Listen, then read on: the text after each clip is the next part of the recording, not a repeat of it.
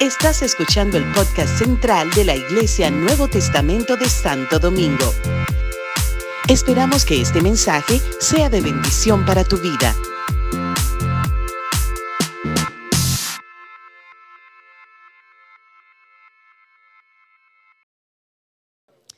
Un equipo diseñado por Dios. De verdad que es un privilegio para mí compartir con ustedes este tema esta noche, sobre todo porque creo firmemente en mi corazón que las dos frases que componen este título representan lo que ustedes, cada uno de los que están aquí hoy, como matrimonio, significan delante de Dios. Yo creo que cada uno de ustedes como pareja forman un equipo. Primera frase. Y que ese equipo tiene todo lo necesario para triunfar. Ya que dicho equipo fue diseñado por Dios. Y todo lo que Dios hace, lo hace bien. Y quiero primero iniciar por la parte del diseño de Dios. Porque si vamos a hablar de un equipo diseñado por Dios, quiero iniciar eh, por la parte del diseño de Dios y para eso me van a permitir leer rápidamente un texto en Génesis 2, versos 20 al 24. Y dice, y puso Adán nombre a toda bestia y ave de los cielos y a todo ganado del campo, mas para Adán no se halló ayuda idónea para él. Entonces Jehová Dios hizo caer sueño profundo sobre Adán y mientras éste dormía, tomó una de sus costillas y cerró la carne en su lugar. Y de la costilla que Jehová Dios tomó del hombre, hizo una mujer y la trajo al hombre. Dijo entonces Adán, esto es ahora hueso de mis huesos y carne de mi carne. Esta será llamada varona porque del varón fue tomada. Por tanto, dejará el hombre a su padre y a su madre y se unirá a su mujer y serán una sola carne. Quiero brevemente resaltar algunas cosas de este texto que creo que podrían servirnos de mucho en el propósito que hoy tenemos de entender que somos un equipo diseñado por Dios. Lo primero a lo que quiero llamar tu atención es que se refiere a la expresión ayuda idónea. Saben, en el libro de Génesis vemos que cada vez que Dios hizo algo, fue el día primero y Dios hizo los cielos y la tierra. Y cuando, al terminar de cada día siempre dice, y vio Dios que era bueno. Todo lo que Dios hizo, lo que Dios creó, lo que Dios diseñó, era bueno. Era algo perfecto. No había pecado todavía. O sea que la expresión perfecto cabe allí. Era bueno, era perfecto. Sin embargo, usted no se ha detenido a ver que con todo lo hermoso de la creación, con todo lo maravilloso, todo lo bueno y todo lo perfecto, una vez Adán estaba eh, nombrando y, y cumpliendo un trabajo, dice que no se hallaba para él una ayuda idónea. Y eso tiene que llamar poderosamente nuestra atención, porque se dice que en el matrimonio nosotros encontramos esa ayuda idónea. Quiere decir que cuando Dios pensó en ti, y, ahí se narra, ¿verdad? No es el enfoque de, este, de esta conferencia, pero se narra cómo Dios lo hizo. Pero cuando Dios pensó, tuvo que esforzarse un poco más. Fuera de toda la perfección y de todo lo bueno que Dios había hecho, eso ya no era suficiente. Dios tenía que construir, tenía que formar, tenía que crear, tenía que diseñar algo que no solamente fuera bueno y perfecto, sino que fuera la ayuda idónea. Entonces a veces me río cuando alguien habla de que esas expresiones evangélicas como eh, de la relación en el matrimonio en que tú eres la ayuda idónea para tu cónyuge, se trata de quitarle valor y que son pensamientos machistas. Hermano, cuando lo que se, te está diciendo es que tú sobrepasas la perfección de la creación. Porque en todo lo creado no había para Adán una ayuda idónea. Yo creo que eso hace que uno levante el pecho un poquito. Yo, creo que eso hace que uno se quiera mirar en un espejo y decir, es que yo no soy cualquier cosa. Hermanos, comparémonos por un momento con la creación. Yo no sé cuántos han tenido la oportunidad de ver una catarata. Yo he estado frente a las cataratas del Niágara y, uno se queda ahí mirando el agua caer. Pero uno dice, qué impresionante. Pero saben, eso es bueno. Eso usted puede llamarle perfecto. Pero no era la ayuda idónea que el hombre necesitaba. Así que Dios pensó en ti para hacer la ayuda que se ajustaba al plan y al propósito que Él tenía para el matrimonio. Así que yo pregunto a las mujeres que están aquí, ¿cuántas hoy se sienten querer ser ayudas idóneas? Pero voy a preguntar a los hombres también, escuchando una descripción como esta, bíblica, porque nada de esto me lo estoy inventando. ¿Cuántos de nosotros quisiéramos también que nuestras esposas nos llamen a nosotros ayuda idónea para ellas? Saben, en el diccionario generalmente la palabra idónea viene del latín, su raíz etimológica, y muchas veces nos hemos acostumbrado a utilizar como sinónimo de estas palabras eh, la aptitud y la capacidad. Algo idóneo es algo que es adecuado para. Y ciertamente en la mayoría de diccionarios, esa es la definición que encontramos. Muy bien. Pero cuando nos vamos a la raíz de esa palabra, hay una descripción que da de una persona idónea que embarca, engloba la disponibilidad y la disposición. No es solamente alguien que tiene la capacidad. Hermano, las capacidades y habilidades pueden ser incluso adquiridas. Pero una ayuda idónea es aquella que está dispuesta y disponible para ti. Y quiero llamar su atención hacia eso. Primero, que dice que no se había encontrado una ayuda idónea, pero luego Dios dijo que haría para el hombre esa ayuda idónea. Por otro lado, quiero llamar la atención, y porque no se trata de hacer una exégesis, solamente quiero resaltar puntos que me vayan a ayudar en lo que quiero compartir con ustedes de que Dios creó a esta ayuda idónea mientras el hombre dormía. ¿Saben por qué es importante llamar la atención hacia este punto? Porque nosotros no pudimos opinar. Claro, porque muchas veces queremos que la pareja sea como nosotros queremos que sea. Pero Dios en su inmensa misericordia no nos pidió opinión sino que la hizo con las cualidades para que sea la ayuda idónea que nosotros necesitamos. Porque muchas veces nosotros ni siquiera sabemos lo que necesitamos. O, o yo no sé si, si usted está tan seguro de todo lo que necesita. Hay veces que yo mismo no sé lo que necesito pero encuentro en esa hermosa mujer que ustedes vieron hace, y, y, como que con el paso de los años, yo cuando yo me enamoré de ella, una jovencita, era lindísima, pero como con el paso de los años, yo siento que se está poniendo más bella.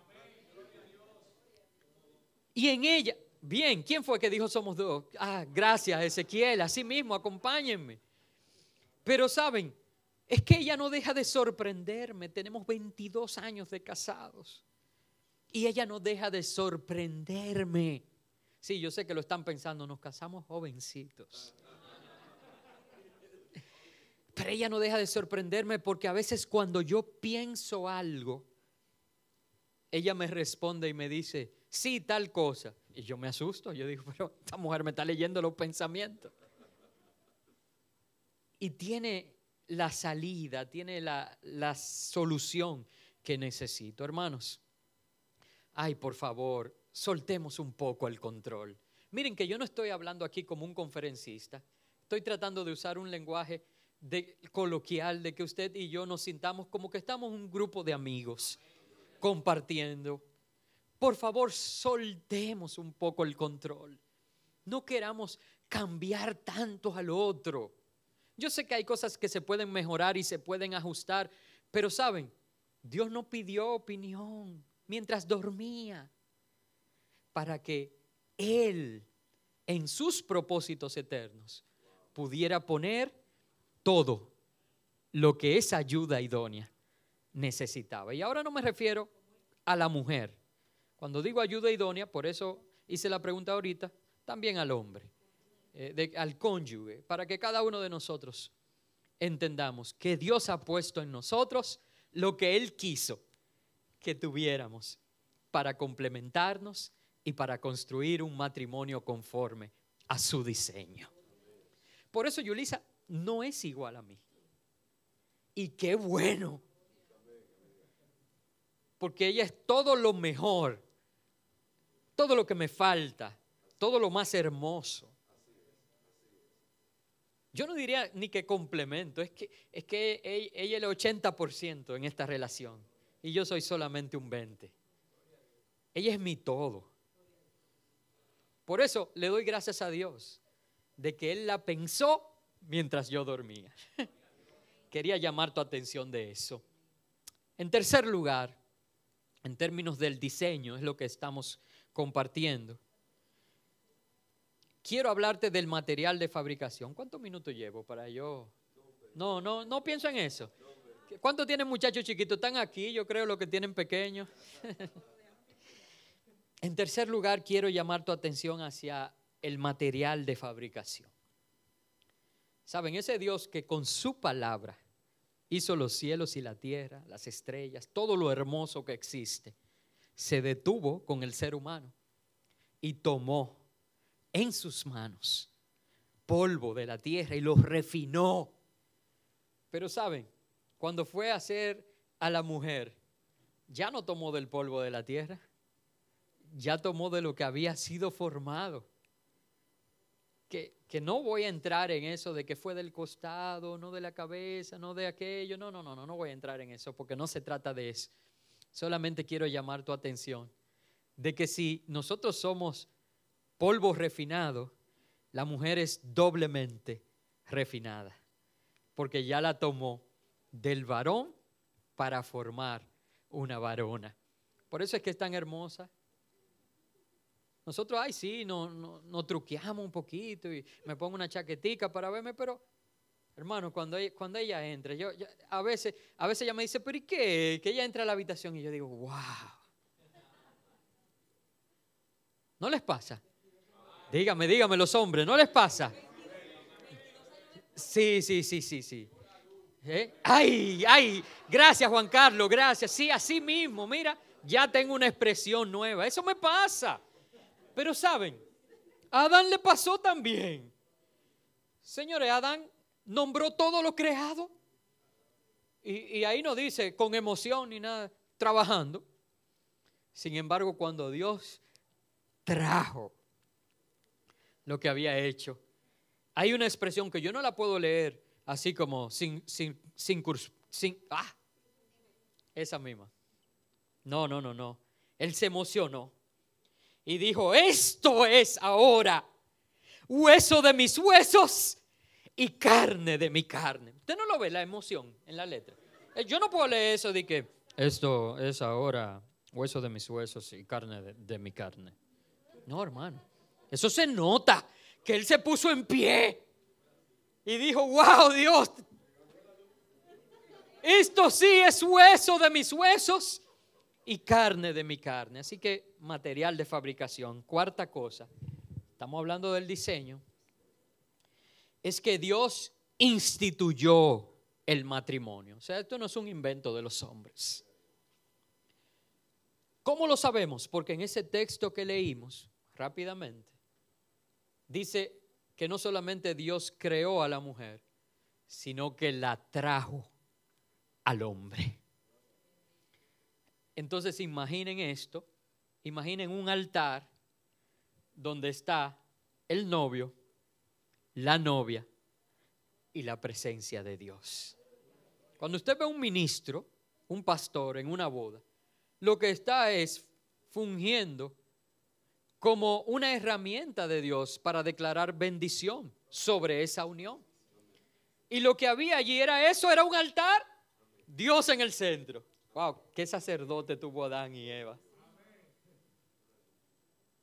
Dios en el centro y trajo a la mujer y se la trajo al hombre. Así lo dice allí, dice que la trajo al hombre. Y Adán, que estaba tan acostumbrado a poner nombres, y este es el quinto punto en el que quiero llamar tu atención, reconoció la importancia y la igualdad delante de Dios de este ser que había sido creado. Saben, mientras se creó el caballo, caballo. La vaca, vaca. Ya, y el nombre que Adán le dio, pues ese es su nombre. Pero al ver a la mujer, me gusta la expresión, luego de, esta algarabía que yo describí, que Adán utilizó y dijo, esta será llamada varona, porque fue tomado del varón. Isha, Ish, diciendo que la única diferencia delante de Dios es el sexo. Y miren si el hombre quiere desvirtuar todo, que ahora quieren eliminar esa diferencia ¿verdad? Cada uno asumiendo roles que no le corresponden, pero no voy a entrar en eso todavía. Pero además, quiere el hombre en su orgullo y su pecado decir que hay más sexo. Pero no es así. Sino que Dios creó a Isha y a Ish, varón y varona delante de Dios igual de importante es mi esposa a lo que yo soy. En el diseño perfecto de Dios no hay uno más importante. Y Adán mismo, miren que no fue Dios ni siquiera que tuvo que dar una orden. Adán mismo reconoció eso. Reconoció su importancia. No le llamó caballo ni, ni vaca. No le llamó varona. Igual que yo con diferencia de sexo. Santo es el Señor. Y es precisamente ese último punto donde Él reconoce la igualdad que me motiva a abundar un poco más en lo que es igual y en lo que es diferente. Y eso me va a ayudar a introducir entonces el concepto de roles en el diseño de Dios del matrimonio, que lo voy a tratar hoy un tanto diferente a lo que acostumbro a tratar el tema de los roles. ¿Por qué? Porque quiero hacer énfasis en que Dios diseñó a que fuéramos como matrimonio un equipo. Dios estableció en nosotros un equipo. Y quiero mostrarlo utilizando precisamente el otro texto de la Biblia que también termina diciendo lo mismo que este que leímos, que dice que, por tanto dejará el hombre a su padre y a su madre y se unirá a su mujer y serán una sola carne. Hay otro texto en la Biblia, aparte de este en Génesis, que está en Efesios 5, 21 al 31, Y aunque son muchos versos, yo puedo leer rápidamente para llegar a donde quiero llegar y compartirles lo que quiero compartir. Leo Efesios 5, 21 al 31, dice, someteos unos a otros en el temor de Dios. Las casadas estén sujetas a sus propios maridos como al Señor, porque el marido es cabeza de la mujer, así como Cristo es cabeza de la iglesia, la cual es su cuerpo, y Él es su Salvador. Así que como la iglesia está sujeta a Cristo, así también las casadas lo estén a sus, maridos, a sus maridos en todo.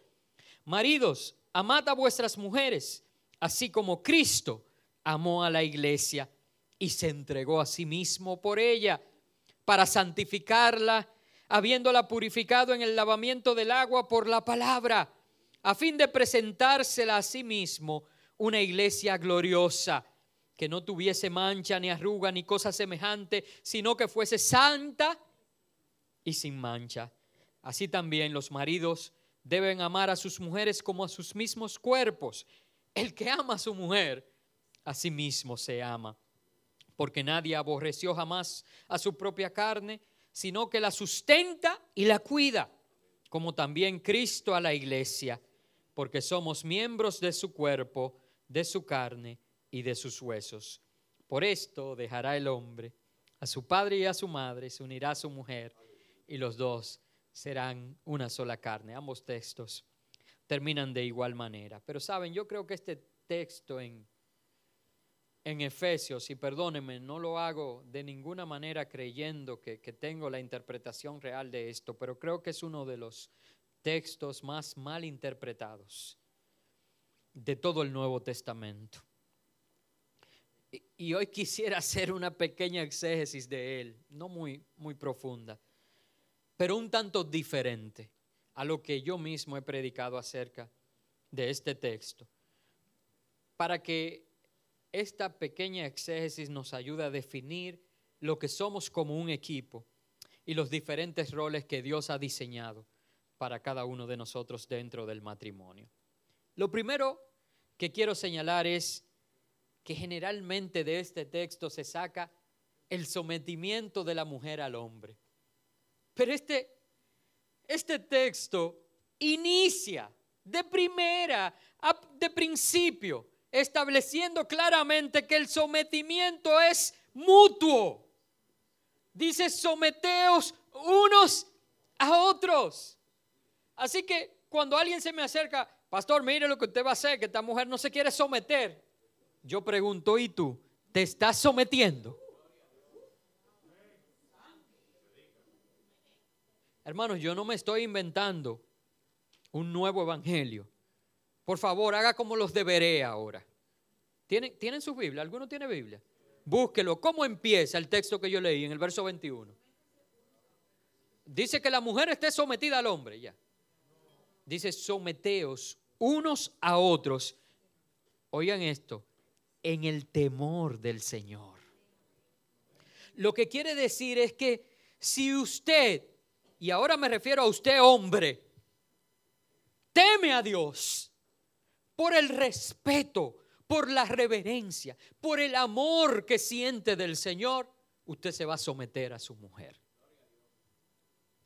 Pero amada, bella princesa, mujer que estás aquí, no se trata de que si ese hombre es detallista, de si te hace regalos, si, si dice palabras hermosas es que si tú temes al Señor, si tú respetas, amas a Dios, para honrar eso, tú te vas a someter a ese hombre. Hermanos, el sometimiento fuera de lo que se haya enseñado es mutuo. Porque lo que nos rige a nosotros es la palabra de Dios, es la Biblia, no es una doctrina. Y la palabra de Dios dice, someteos unos a otros en amor. En segundo lugar, cuando habla eh, la parte de la mujer, y, obviamente no tengo tiempo para quedarme como me gusta, en señalar esa interacción que se da del mujer y el, y, el, hombre, y como Cristo y la iglesia, ¿verdad? Y así como, como la iglesia ve a Cristo como su Salvador, Hermanos, aquí hombre o mujer, el que se para en este altar, cuando habla de Cristo, los ojos se le iluminan porque es el amado, el deseado de las naciones. Y dice la Biblia que así como la iglesia ama a Cristo, la mujer debe de amar, amar a su esposo. Pero cuando habla de estar sujeta a su esposo, así como el cuerpo que es la iglesia se sujeta a Cristo, yo quiero decir algo diferente hoy. Lo que Dios te está ordenando, amada, como mujer, es que estés involucrada en todos los proyectos de vida de ese hombre. ¿Por qué yo digo esto? Porque la analogía que la palabra de Dios usa en esta parte, ¿verdad? Dije que no iba a entrar en la parte casi idílica del amor de la iglesia y Cristo y, y por tanto de la mujer hacia el hombre. Pero cuando hace la analogía del cuerpo y dice que la iglesia es el cuerpo y Cristo la cabeza, hermano, usted no ha visto cabeza andando por un lado y cuerpo por otro. Entonces de allí que la palabra sujeta no sea más fácil. Porque yo sé que a una mujer cuando dice que tú te sujeta a ese hombre, hay una resistencia ahí. Pero hermano, cuando vemos esta analogía de cuerpo, pero mi cabeza no está sola, mi cuerpo está sujeto a mi cabeza. Y si mi cabeza dice camina hacia la derecha, ¿saben lo que hace el cuerpo? Camina hacia la derecha. Por eso, mujer, yo quiero decir hoy que Dios te está llamando a estar involucrada en todos los proyectos de vida de ese hombre. De aquí hoy, tú tienes que salir con esa decisión. Qué triste, qué triste cuando como pastor recibo en mi oficina parejas donde veo que cada uno tiene un proyecto de vida diferente.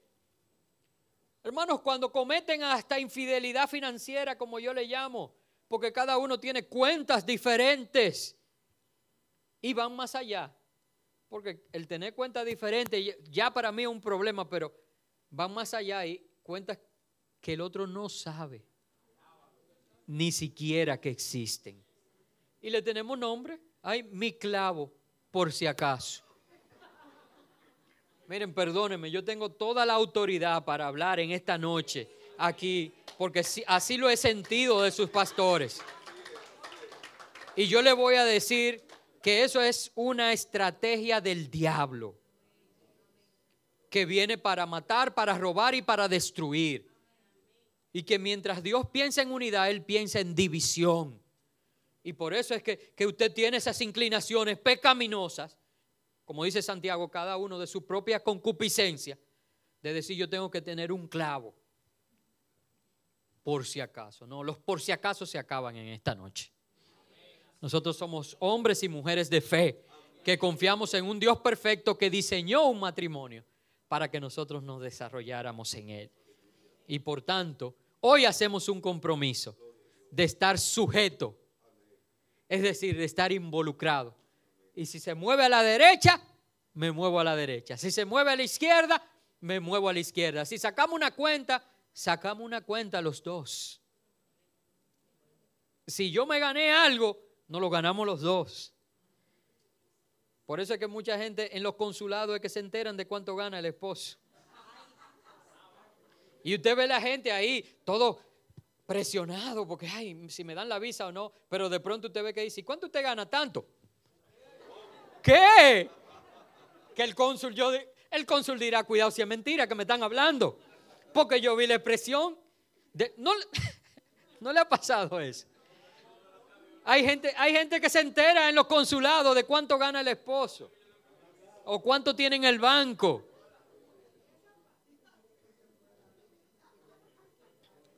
La sujeción la vamos a ver de esa manera, como estar involucrado en todo lo del otro. Ahora he hablado a la mujer. Vamos dos puntos para el hombre. En la mujer usé un punto espiritual, dije, hablé del sometimiento y le dije, no, mira, tranquila. Por, por temor al Señor, el sometimiento es mutuo. Y entonces hablé un punto ya más práctico de vida. Le dije, tú tienes que estar involucrada en todos los proyectos de vida de ese hombre. Bueno, pues al hombre haré lo mismo, uno espiritual y uno práctico para que... El primero es que el hombre debe guiar a su familia a través de la palabra de Dios. Mira lo que dice. Maridos, amad a vuestras mujeres, así como Cristo amó a la iglesia y se entregó a sí mismo por ella. Voy a pasar por alto el que se entregó por, por razones de tiempo, pero dice para santificarla, habiéndola purificado en el, en el lavamiento del agua por la palabra, a fin de presentársela a sí mismo una iglesia gloriosa que no tuviese mancha ni arruga ni cosa semejante. El hombre debe guiar a su familia a través de la palabra de Dios. ¿Saben lo que dice la palabra de Dios? Dice, santifícanos en tu verdad. Tu palabra es verdad. Y si el hombre debe santificar a la mujer y, que hace la, la correlación aquí acerca del lavamiento del agua, y lo dice claro, por la palabra, lo que Dios está diciendo, hombre, es que a ti se te ha dado un rol, una responsabilidad de ser cabeza del hogar, pero no es con tu humana sabiduría, no es apoyándote en tus propios pensamientos. Es que tú sustentes tu familia como aquel hombre sabio que no construyó sobre la arena, sino que construyó sobre la roca. Y cuando vinieron los vientos, cuando vinieron las aguas, porque no te podemos prometer que no vendrán vientos o que no vendrá agua. Y yo sé que esta es una iglesia sana donde no se predica un evangelio puro y simple de bendición y prosperidad, aunque Dios bendice y prospera. Pero se predica también un evangelio de padecimiento, porque nosotros tenemos un enemigo declarado. Y no te podemos prometer que no vendrán tiempos difíciles a tu vida, pero si construyes tu casa sobre la roca, dice que esa casa resistirá y se sostendrá en aquel que es nuestro fundamento. Así que, amados, por favor, no nos apoyemos en nuestros talentos, en nuestros recursos o en nuestra sabiduría, porque todo eso es temporal apoyemos, apoyémonos y construyamos nuestra familia, cimentemos nuestra familia en la santa y bendita palabra de Dios. Y en cuarto lugar, el hombre debe amar a su mujer como a sí mismo. Y, eso pudiera darme a mí, imagínense, yo hablo muchísimo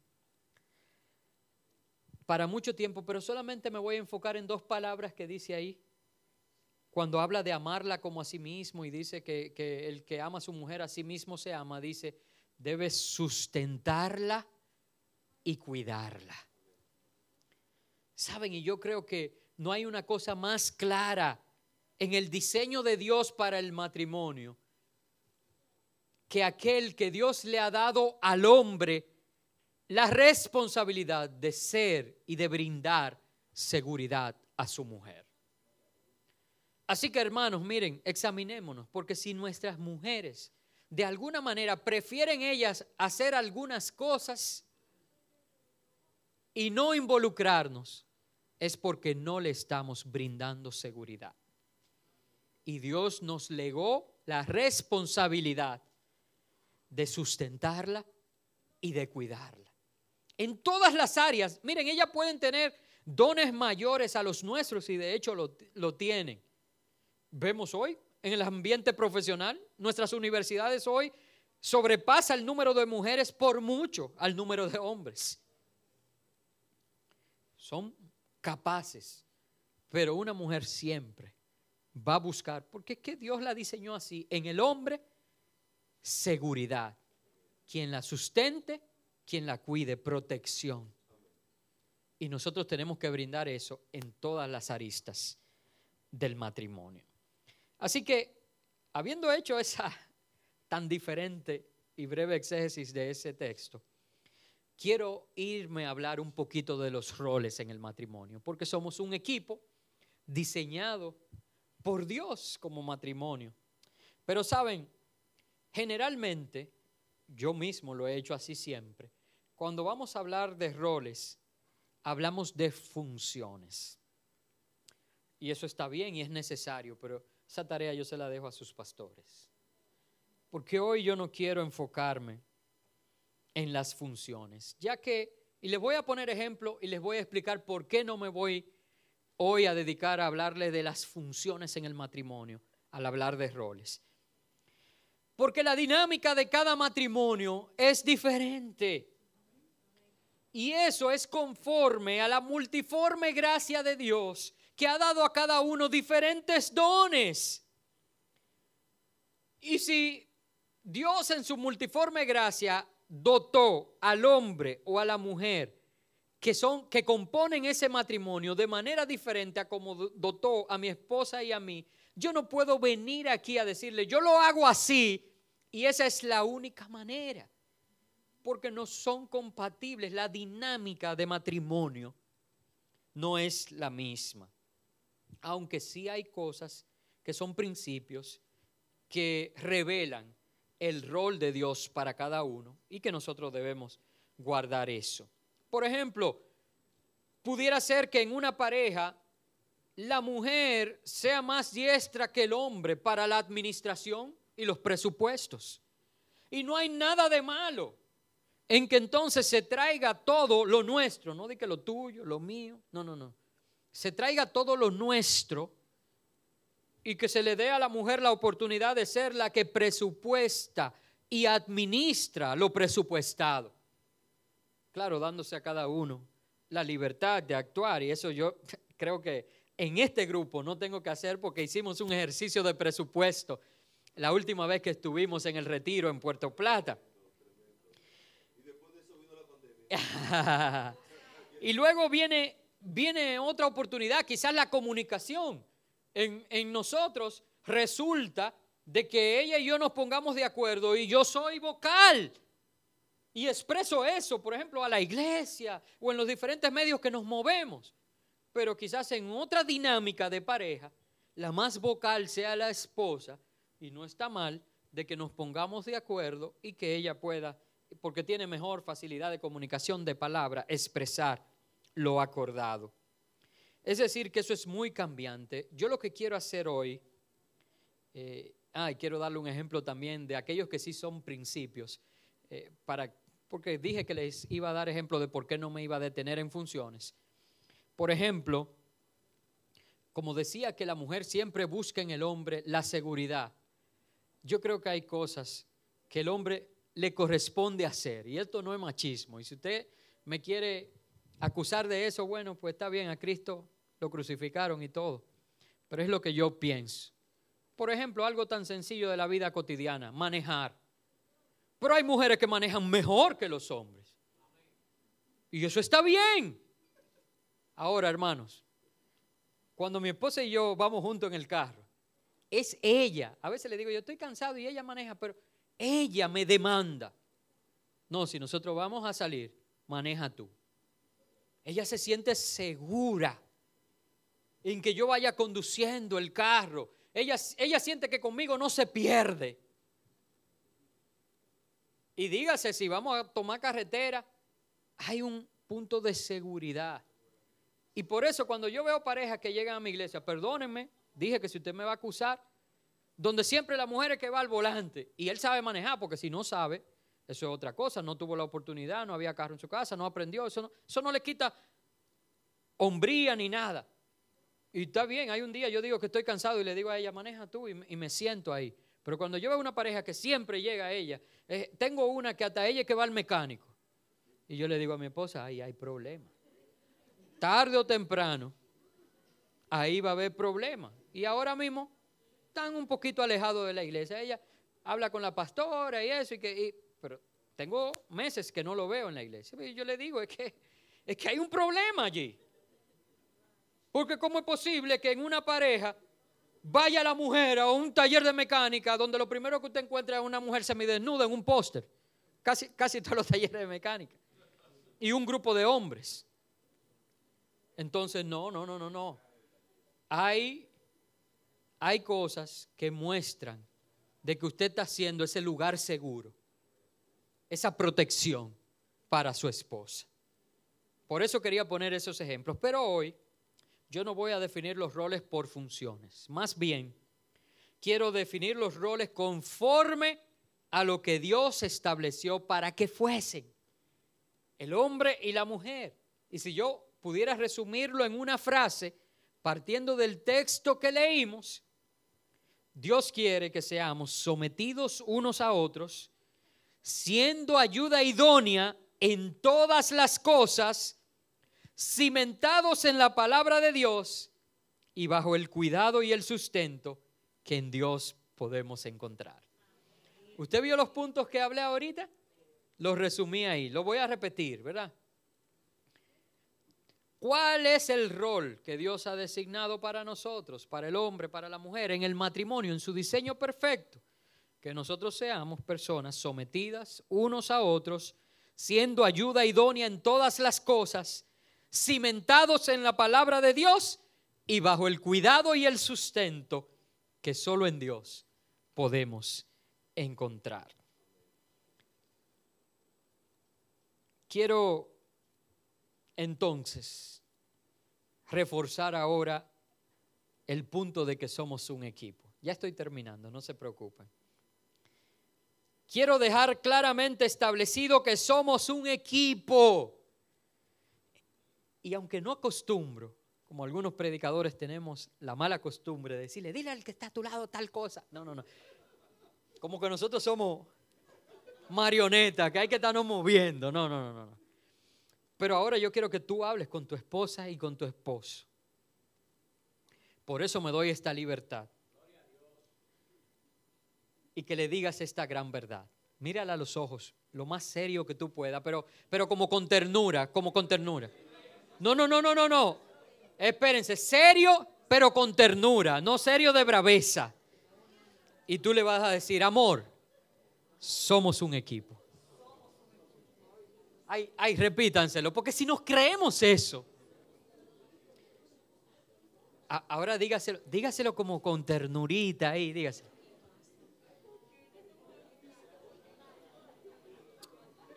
¿Saben por qué les pedí, ya, ya que, ustedes se, se, siguen ahí, ya? Porque yo, yo ni dije que abrazaran ni que besaran. Por favor, alguien, Ezequiel, ¿dónde está Ezequiel? Que en algún momento tú escuchaste mi instrucción que yo dije abrácense, bésense y todo eso. No, no, no. No, pero se fueron más allá, se fueron. Ah, pero la ternura no, no es solo física, hay ternura de palabras. Pero bien, bien, bien, se los permito. Ahora, ¿saben? Si nosotros entendemos que somos un equipo, esto es tan importante, sabremos, llegaremos al entendimiento de que no hay manera, escúchame bien hermano, no hay manera de que en el matrimonio uno gane y otro pierda. Ustedes acaban de hacer esa declaración y no sabían que se estaban comprometiendo porque tanto que luchamos para ganar la razón en diferencias. Y nos sentimos inflados cuando establecemos nuestro punto y ganamos la razón. Y yo te pregunto, ¿ganaste? Nosotros somos un país caribeño donde el béisbol es el deporte rey, aunque hay muchos otros deportes que se han hecho populares. Pero vamos a tomar de ejemplo el béisbol. Yo quiero saber cuántas personas aquí son lo suficientemente sabias para ser liceístas.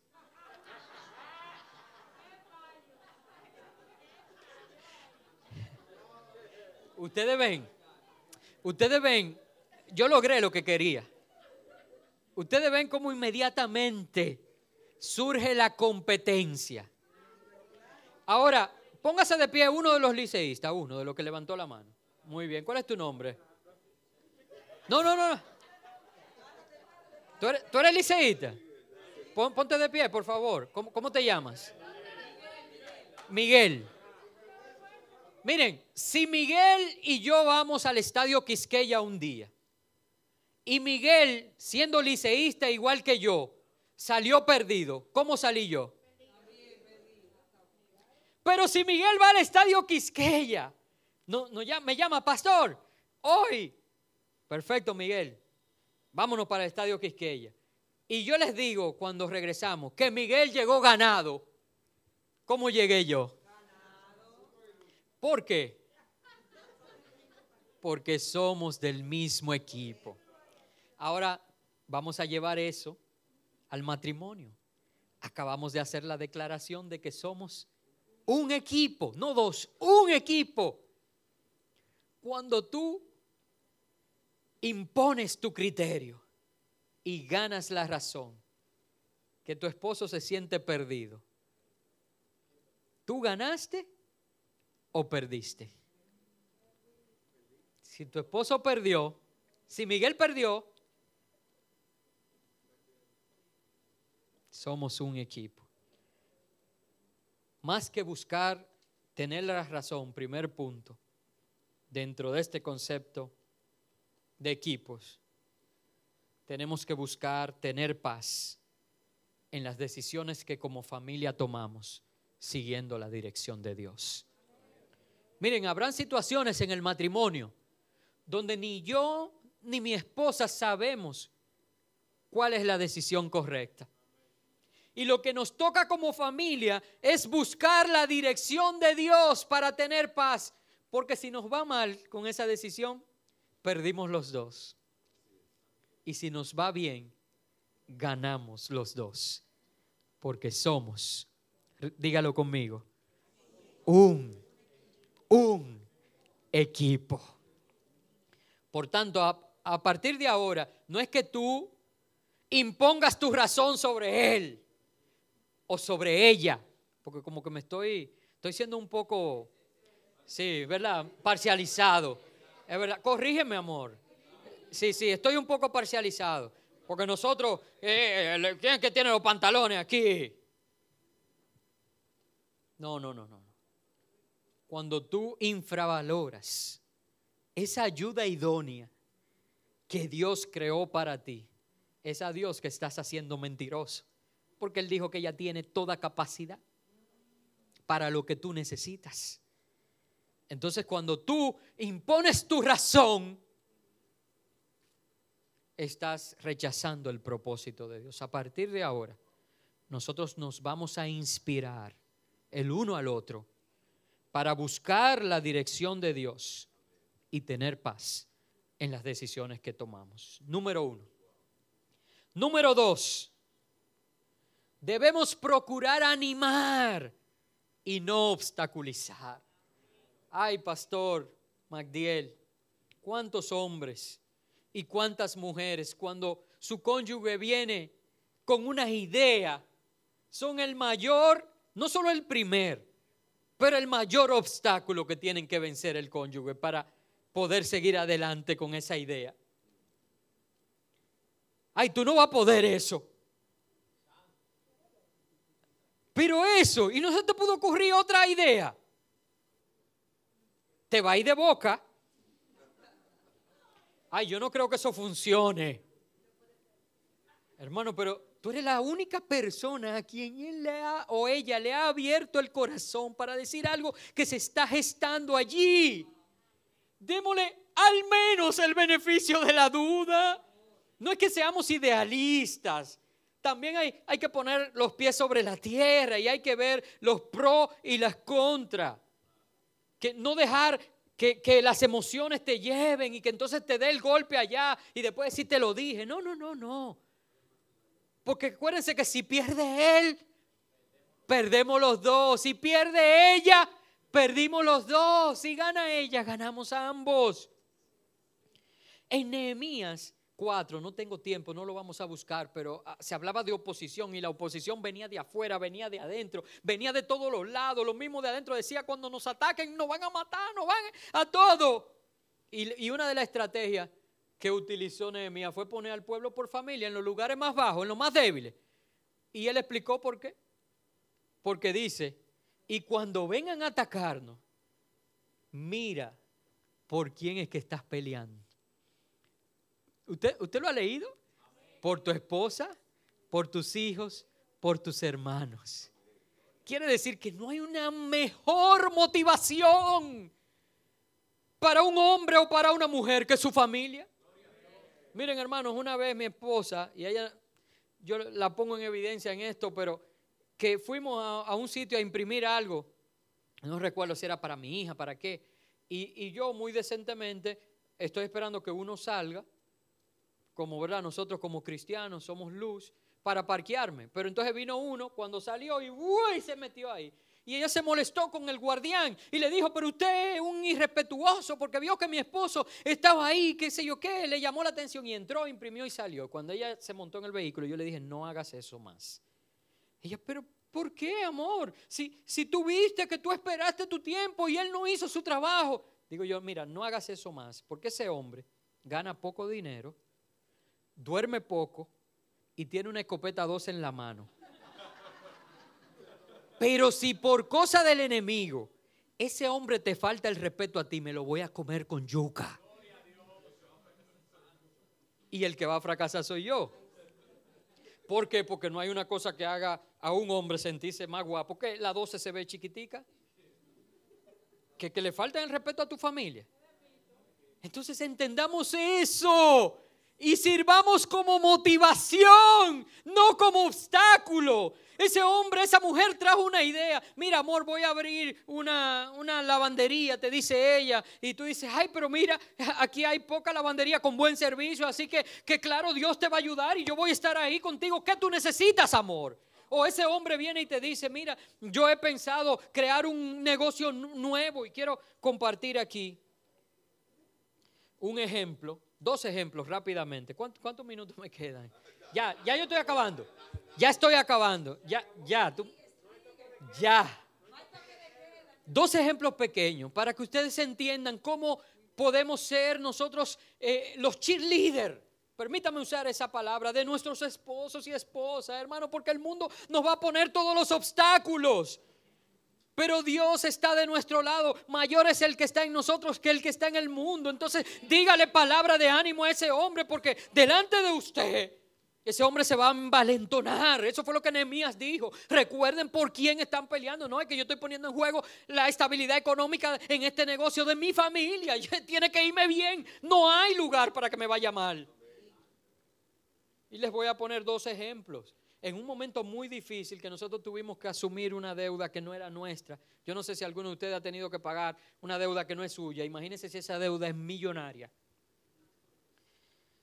Y, en medio de, de una de las peores situaciones económicas nuestras, yo le dije a ella, yo tengo un vehículo Ford y esos vehículos solamente a partir del 2017 traen ustedes oyeron en la reseña de que yo me gradué de electrónica, me especialicé en telecomunicaciones, aunque di todo eso por basura con el fin de asirme de Cristo, yo siento, o sea, me apasionan esas cosas.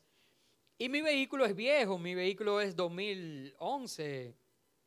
Esos vehículos solamente traen CarPlay y Android Auto, que es una conectividad con el celular que te permite ver los mapas en la pantalla y todo eso, a partir del, del 2017. Y yo siempre quería buscar la manera de, con mis conocimientos técnicos, eh, poder hacer un retrofitting, como dicen los gringos, a esos vehículos. Y encontré la manera. Duré meses preparándome, buscando, hasta que le dije a ella y le dije, mi amor, en este momento que estamos tan mal, yo quiero comprar las piezas para hacer esto a mi vehículo.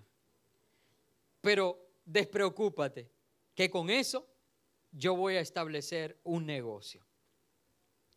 Y ella me dijo, pero como cuánto se gasta, hermano, y eran cientos y cientos de dólares en un momento de estrechez. Yo, creo que en ese momento eran como 800 dólares, no recuerdo, eso no, es irrelevante. Y, y ella me dijo, mira, ella me miró y me dijo, ¿tú sabes qué?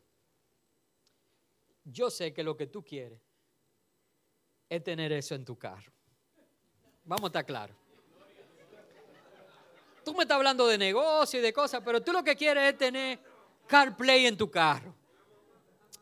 Pero cómpralo por dos razones. Primero porque en este momento que estamos viviendo, tú necesitas algo que te haga sentir bien. Y segundo, porque yo creo en ti. Hoy en día, ese negocio lo puede buscar en Instagram, se llama For Autoplay, y es básicamente lo que está supliendo para nosotros poder pagar esa deuda que yo debía asumir millonaria, que no es mía, y que no afectara el sustento de mi familia. Hace como tres años o dos años y pico que iniciamos ese negocio de hacer a todo lo que es Ford, Lincoln y Mazda, porque ha ido expandiéndose. Ese retrofitting. Imagínense, todos los días me llaman, me llaman personas, pero ¿qué hubiera sido de mí si ella dice, gastar qué sé yo cuántos dólares? Pero tú estás loco y con qué vamos a comer? No, ¿con qué estuviéramos comiendo ahora? Si yo no hubiera recibido de ellos esa, esa. Y miren, hermano, era verdad que yo quería tenerlo en mi vehículo. Ya me puedo confesar delante de ella. Yo quería tenerlo en mi vehículo. Magdiel se ha montado y ve y dice, ah, pero ven acá, mi vehículo no tiene eso y que tú me estás echando cosas ahora. Me lo dice. Yo quería tener eso. Pero de allí, como me comprometí con ella y ella confió en mí, saqué un negocio que al día de hoy está rindiendo frutos. Y, y otro, otro ejemplo rapidito así, para que veamos que eso afecta a toda la familia. Nosotros nos pasamos una Navidad en Manabao, yo no sé si conocen, más allá de Jarabacoa, eh, es sumamente frío y en esa época de Navidad temperaturas bajo cero. Nosotros andábamos con gorrito, con guantes, con todo. Nosotros estábamos fuera de aquí, eh, pasándonos la Navidad Nadie obviamente miró para un río que había en la propiedad, porque imagínense.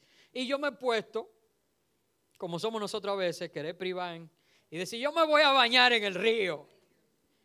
Y bueno, todo el mundo se puso en un lugar alto que había a ver la proeza mía. Yo voy entrando y cuando hago así, que entro un dedito, digo, imposible. Qué frío, Dios mío. Pero entonces cuando miro hacia arriba, están todos mis sobrinos, mi hija y mi esposa diciendo, amor, tú puedes. Tío Jorge, tío Jorge, papi, papi. Al yo mirar hacia arriba y ver eso, dije, mira, mejor me muero antes que queda mal. Y entré. ¡Ah! Estoy vivo. Hermano, sirvamos de motivación. ¿Cuántos van a ser cheerleader de su esposo y de su esposa? ¿Cuántos hacemos? Ese es su rol. Mira, si usted se queda con eso en esta noche, mi rol es el de ser un animador y no un obstáculo. Y termino. El último punto. Ah, no, son dos. Ay, ay, ay. Un predicador que decía, y empezando a terminar. quiero que aprendamos a valorar y a escuchar. No desestimemos tan rápido al otro.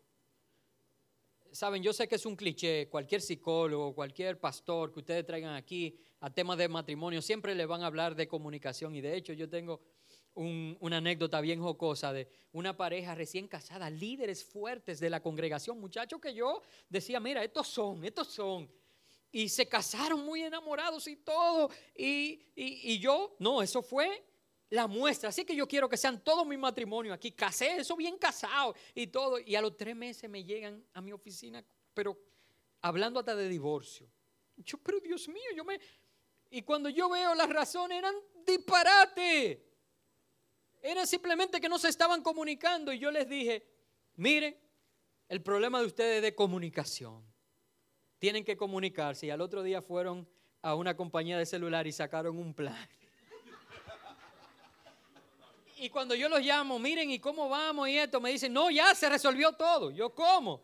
Oh, y en esa simple reunión, sí, sí, por lo que usted nos dijo, al otro día fuimos y sacamos un plan de celulares que nos llamamos gratis entre nosotros y se resolvió todo. Yo, ¿cómo así? Pero yo no me refería a eso. Y dicen ellos, porque ella lo que demandaba era que él se iba a trabajar, trabajaba todo el día y ni se preocupaba por ella. Pero ahora como tenían un celular que era gratis entre ellos, él la llamaba dos y tres veces, ¿cómo tú estás? Y entonces cuando él llegaba, ella en vez de estar molesta, lo que estaba era ya de todo lo que el día había pasado y le guardaba todo lo que él se quejaba que ella no le estaba guardando y resolvió la situación. Es una anécdota jocosa, pero la verdad es que a veces no nos comunicamos. Y entonces eso crea un malestar en uno y crea un malestar en el otro, porque entonces entramos en una danza que no la detiene nadie y que por cierto es una danza destructiva. Y último punto, desarrollemos juntos como matrimonio hábitos espirituales, porque esto provoca que Dios sea el centro de todo. Y no voy a abundar en esto. ¿Qué son los hábitos espirituales? Que juntos nosotros oremos, que juntos ayunemos, que juntos alabemos a Dios, que juntos diezmemos, o sea, que nos ocupemos de que tú estás diezmando y yo estoy diezmando, o nosotros de nuestra economía estamos diezmando, que desarrollemos los hábitos espirituales porque eso permite que Dios sea el centro de todo lo que hacemos.